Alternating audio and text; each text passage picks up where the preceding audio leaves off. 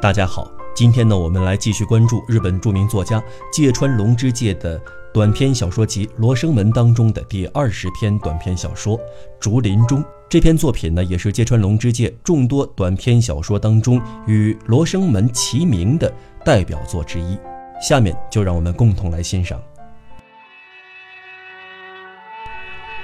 竹林中》。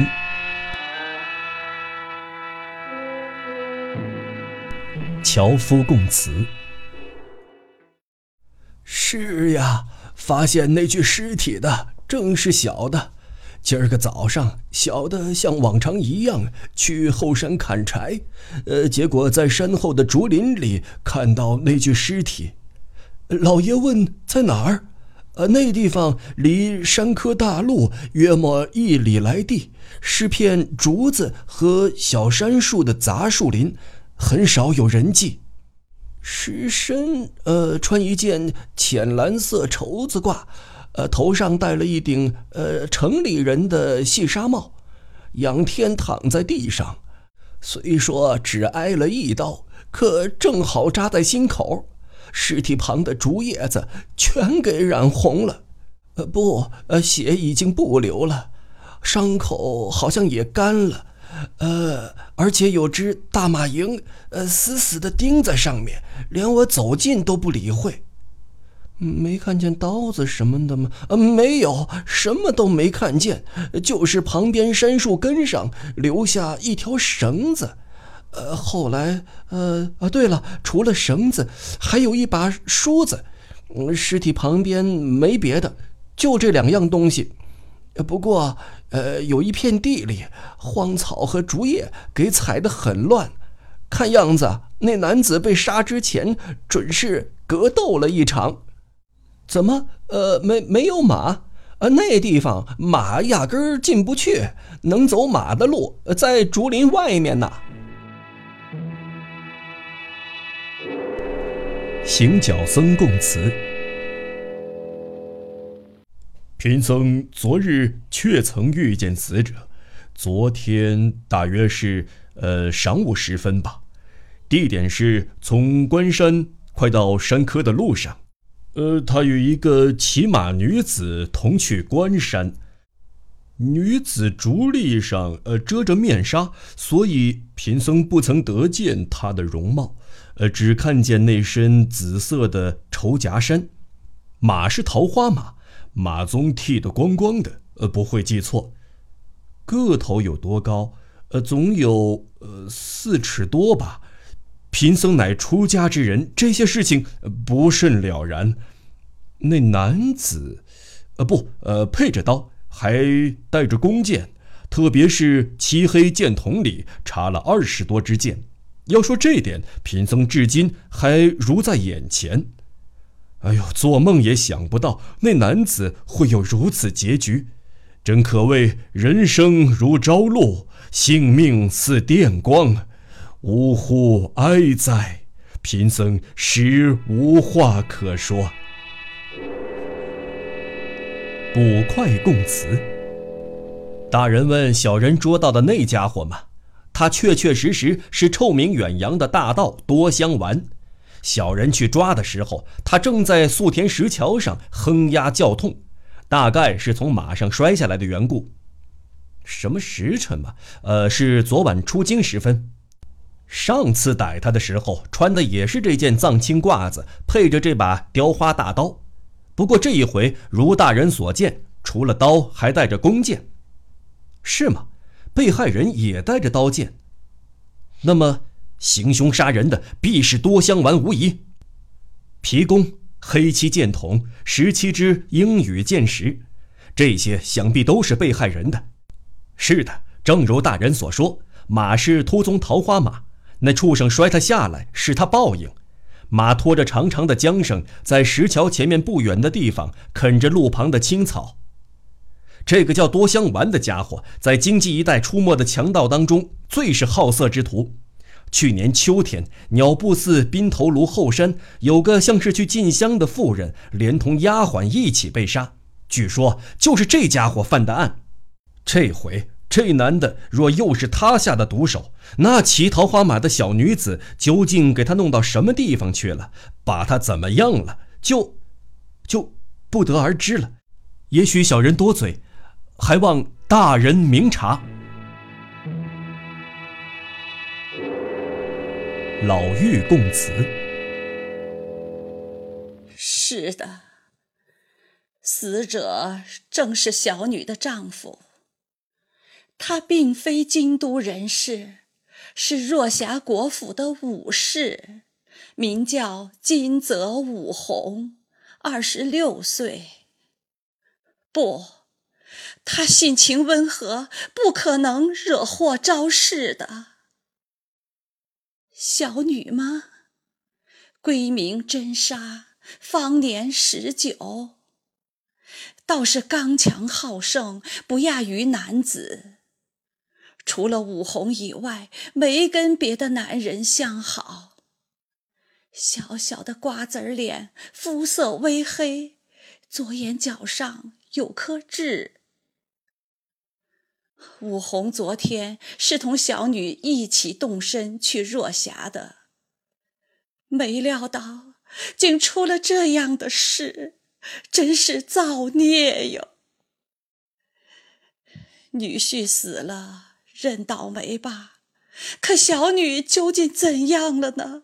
老身实在是担心的很。恳求青天大老爷，不论好歹，务必找到小女的下落才好。说来说去，最可恨的便是那个叫什么多香丸的狗强盗，不但杀了我女婿，连小女也。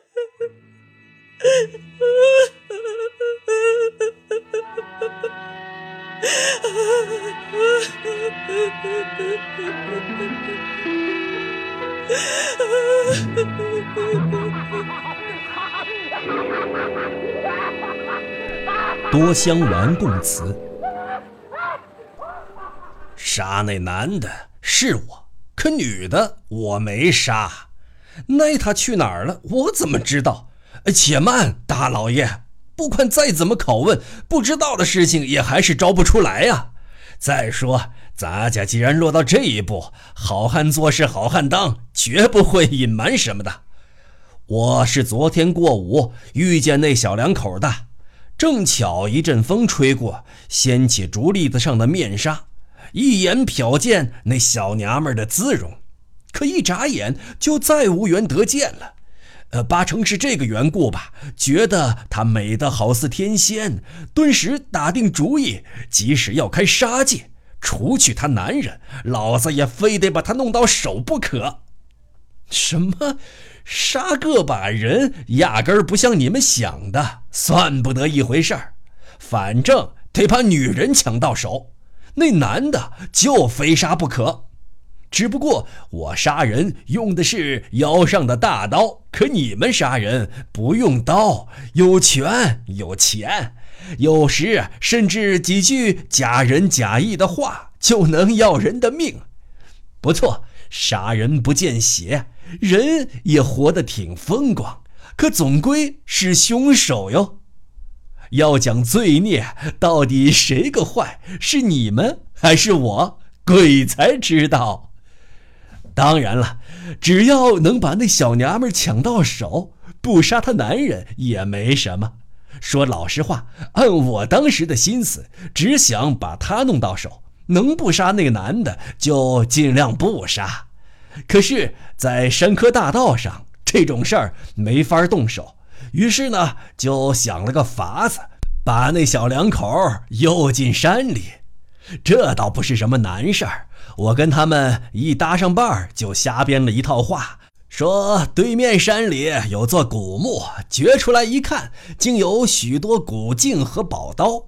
我不想让人知道，就偷偷地埋在了后山的竹林里。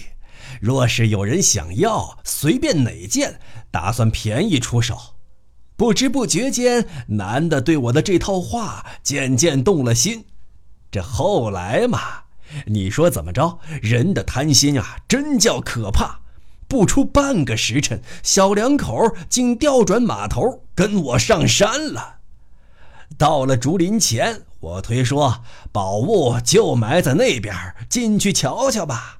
男的财迷心窍，自然答应了。可女的连马也不肯下，说是就在这儿等。那竹林子密密匝匝，也难怪他要说这话。老实说，这倒正中咱家下怀。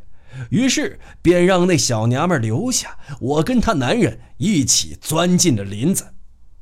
开头林子里尽是竹子，过去十多丈地才是一片稀疏的杉树林。要下手，这地方再合适不过了。我一面拨开竹丛，一面煞有介事地骗他说：“宝物就埋在杉树下面。”那男的信以为真，就朝看得见杉树的地方拼命赶去。不大会儿功夫，便来到了竹子稀疏但有几棵杉树的地方。说时迟，那时快，我一下子就把他撂倒在地了。还真不愧是个配刀的武士，力气也像是蛮大的嘞。可是不易着了我的道，他也没辙。我当即啊，把他绑在一棵杉树根上。绳子嘛，这正是干我们这行的法宝，说不准什么时候要翻墙越户，随时拴在腰上的。当然了，我用竹叶塞了他一嘴，叫他出不了声。这样就不用怕什么了。对付过男的，回去去找那小娘们儿，谎报她男人好像得了急症，叫他快去看看。不用说，他也中了圈套，便摘下竹笠，由我拽着他的手拉进竹林深处。到了那里，她一眼就看见了丈夫给绑在杉树根上。霎时间，她从怀里掏出一把明晃晃的匕首来。老子从来没见过那么烈性的女人。当时要是一个不小心，没准肚子就会给挨一刀。虽说我闪开了身子，可他豁出命来，一阵乱刺，保不住哪儿得挂点彩。不过呀，老子是多香丸，何须拔刀？结果还不是将他的匕首打落在地。一个女子再烈性，没了家伙也就傻了眼了。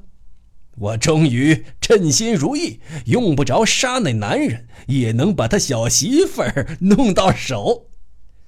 用不着杀他男人，不错，我本来就没打算杀。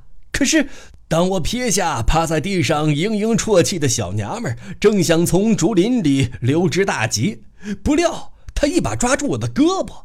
发疯似的缠上身来，只听他断断续续的嚷道：“不是你强盗死，便是我丈夫死，你们两个总得死一个，让两个男人看我出丑，比死还难受。”接着他又喘吁吁地说：“你们两个谁活，我就跟谁去。”这时我才对他男人萌生了杀机。听我这么说来，你们必定把我看得比你们还残忍。那是因为你们没有看到他的脸庞，尤其没看到那一瞬间，他那对火烧火燎的眼珠子。我盯着他的眼看，心想，就是天打雷劈，也要娶她为妻。我心里只转着这个念头。我绝非你们大人先生所想的什么无耻下流、淫邪色欲。如果当时仅止于色欲而无一点向往，我早一脚踢开他，逃之夭夭了。我的刀也不会沾上他男人的血。可是，在幽暗的竹林里，我凝目望着他的脸庞，刹那间主意已定：不杀他男人，誓不离开此地。不过，即便杀人，也不愿用卑鄙手段。我松开绑，叫他拿刀跟我一决生死。杉树脚下的绳子，就是那时随手一扔，忘在那里的。他脸色惨白，拔出那把大刀，一声不吭，一腔怒火，猛地一刀朝我劈来。决斗的结果，啊，也不必再说了。到第二十三回合，我一刀刺穿了他的胸膛。请注意，是第二十三回合。只有这一点，我对他至今还是十分佩服的。因为跟我交手能打到二十回合的，普天之下也只他一人呐。男人一倒下，我提着鲜血淋漓的大刀，回头去找那小娘们儿，谁知哪儿都没有，哎，逃到什么地方去了？我在山树林里找来找去，地上的竹叶连一点踪迹都没留下。侧耳听听，只听见他男人临终前的喘息声。说不定我们打的难解难分之际，他早就溜出竹林搬救兵去了。为自己想，这可是性命交关的事儿。当即捡起大刀和弓箭，又回到原来的山路。小娘们的马还在那里静静的吃草呢。后来的事儿也就不必多说了。只是进京之前，那把刀给我卖掉了。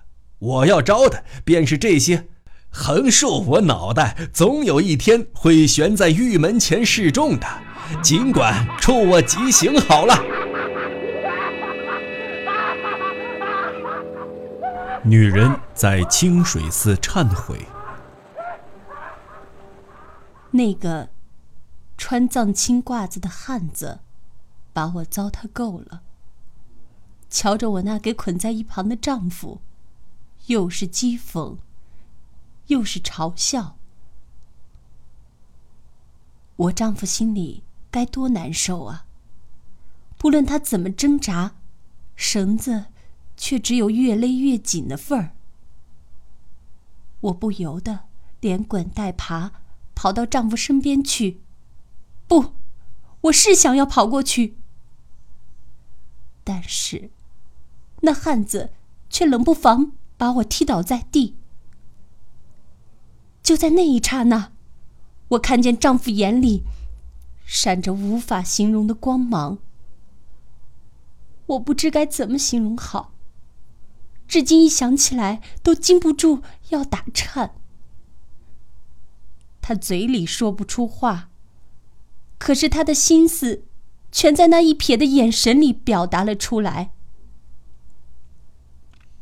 他那灼灼的目光，既不是愤怒，也不是悲哀，只有对我的轻蔑。真个是冰寒雪冷呀！挨那汉子一脚不算什么，可丈夫的目光却叫我万万受不了。我不由得惨叫一声，昏了过去。过了一会儿，才恢复神智。穿藏青褂子的汉子已不知去向，只留下我丈夫，还捆在杉树根上。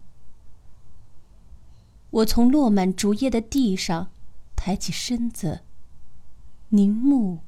望着丈夫的面孔，他的眼神同方才一样，丝毫没有改变，依然是那么冰寒雪冷的，轻蔑之中，又加上憎恶的神色。那是我的心呀，又羞愧，又悲哀，又气愤，简直不知怎么说才好。我晃晃悠悠的站了起来，走到丈夫跟前。官人，事情已然如此，我是没法再跟你一起过了。狠狠心，还是死了干净。可是，可是你也得给我死掉。你亲眼看我出丑，我就不能让你再活下去。我好不费劲儿才说出这番话来，但是我丈夫仍是不胜憎恶的瞪着我，我的心都快碎了。我克制住自己，去找他的刀，也许将那强盗拿走了。竹林里不仅没大刀，连弓箭也找不见，幸好那把匕首还在我脚边。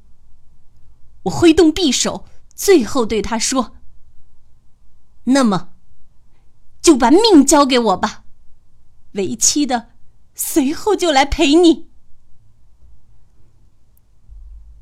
听了这话，我丈夫动了动嘴，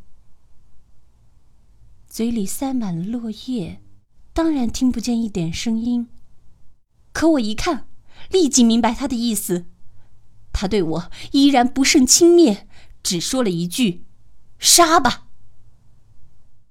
我丈夫穿的是浅蓝色的绸褂，我懵懵懂懂，朝他胸口猛一刀扎了下去。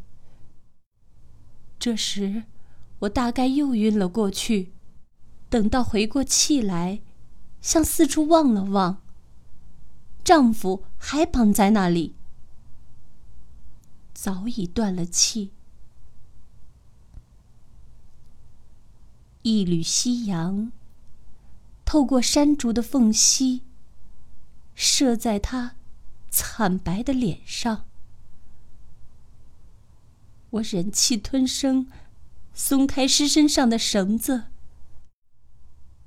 接下来，接下来怎么样呢？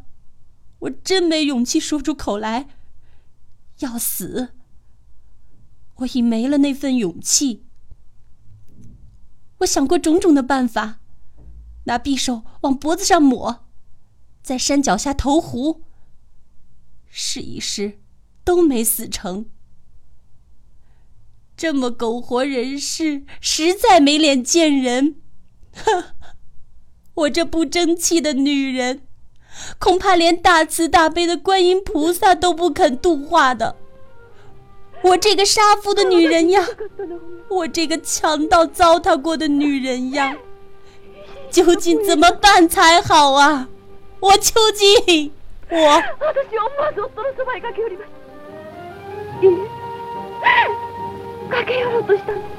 王玲借巫女之口所作供词。强盗将我妻子凌辱过后，坐在那里花言巧语，对她百般宽慰。我自然没法开口，身子还绑在杉树根上。可是我一再向妻子以目示意，千万别听他的，他说的全是谎话。可他只管失神落魄，坐在落叶上，望着溪头一动不动，那样子分明被强盗的话听得入了迷。我不禁妒火中烧，而强盗还在甜言蜜语，滔滔不绝。你既失了身，和你丈夫恐怕破镜就难圆了。与其跟他过那种日子，不如索性嫁给我，怎么样？咱家真正是爱上你这乔冤家，才胆大包天，做出这种荒唐事儿。这狗强盗居然连这种话都不怕说出口。听强盗这样一说，我妻子抬起他那张神秘异荡的面孔，我从来没有见过妻有这样美丽。然而。我这娇美的妻子当着我，她那给人五花大绑的丈夫的面，是怎样回答强盗的呢？尽管我现在已魂归幽冥，可是，一想起他的答话，仍不禁怒火中烧。他却是这样说的：“好吧，随你带我去哪儿都成。”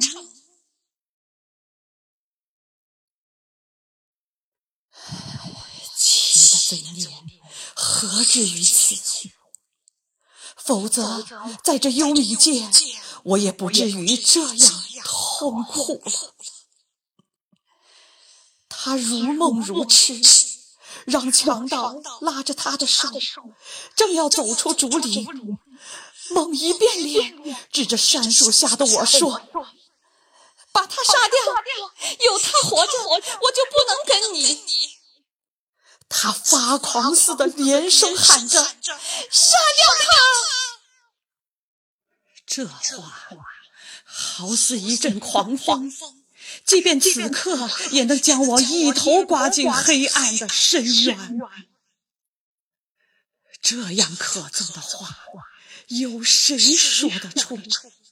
这样可诅咒的要求，又有谁听到过？哪怕就一次。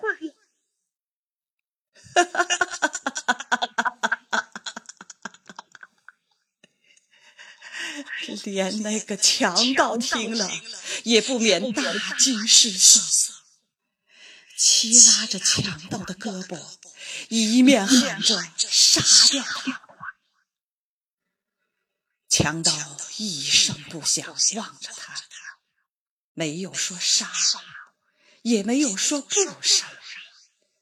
就在这一念之间，他一脚将其踢倒在落叶上，抱着胳膊，镇静地望着我说道：“哼哼哼，这贱货，你打算怎么办？杀掉吗？还是放过他？回答呀！你只管点点头就行。杀掉。”就凭这一句话，我已经愿意饶恕强盗的罪孽。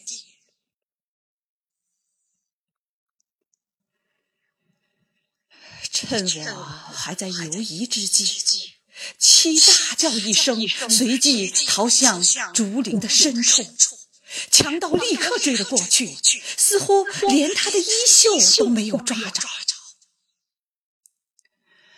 我像做梦似的望着这一切。七逃走后，强盗捡起大刀和弓箭，将我身上的绳子割了。一刀。这回该咱家溜之大吉了。记得，他的身影隐没在林外时这样自语，然后四周是一片沉寂。不，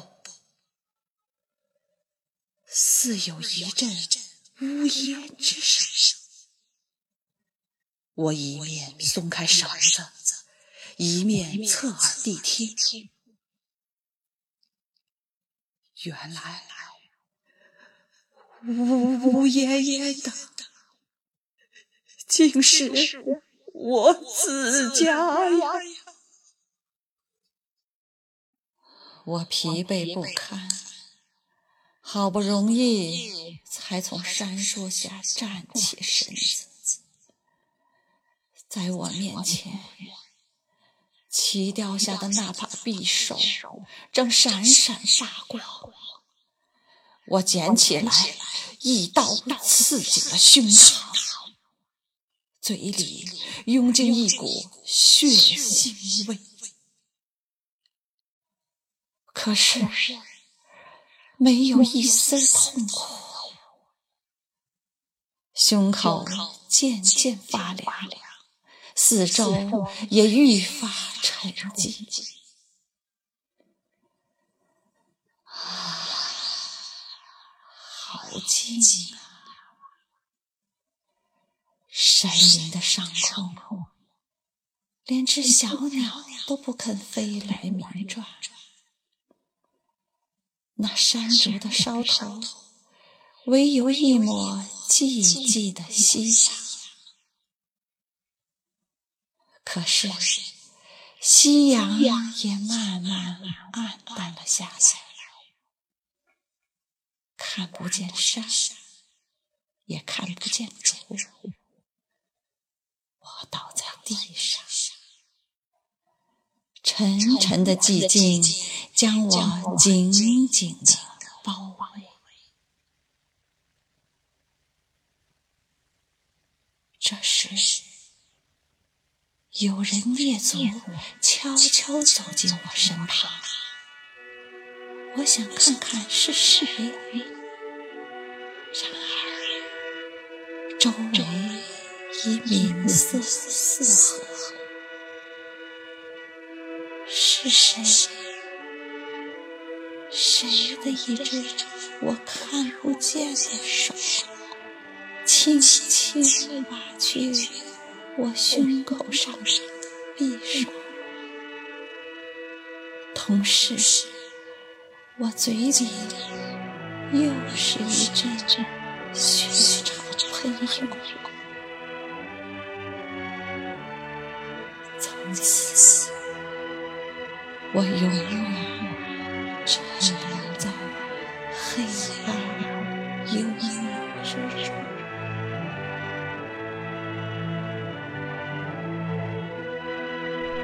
大正十年，一九二一年十二月。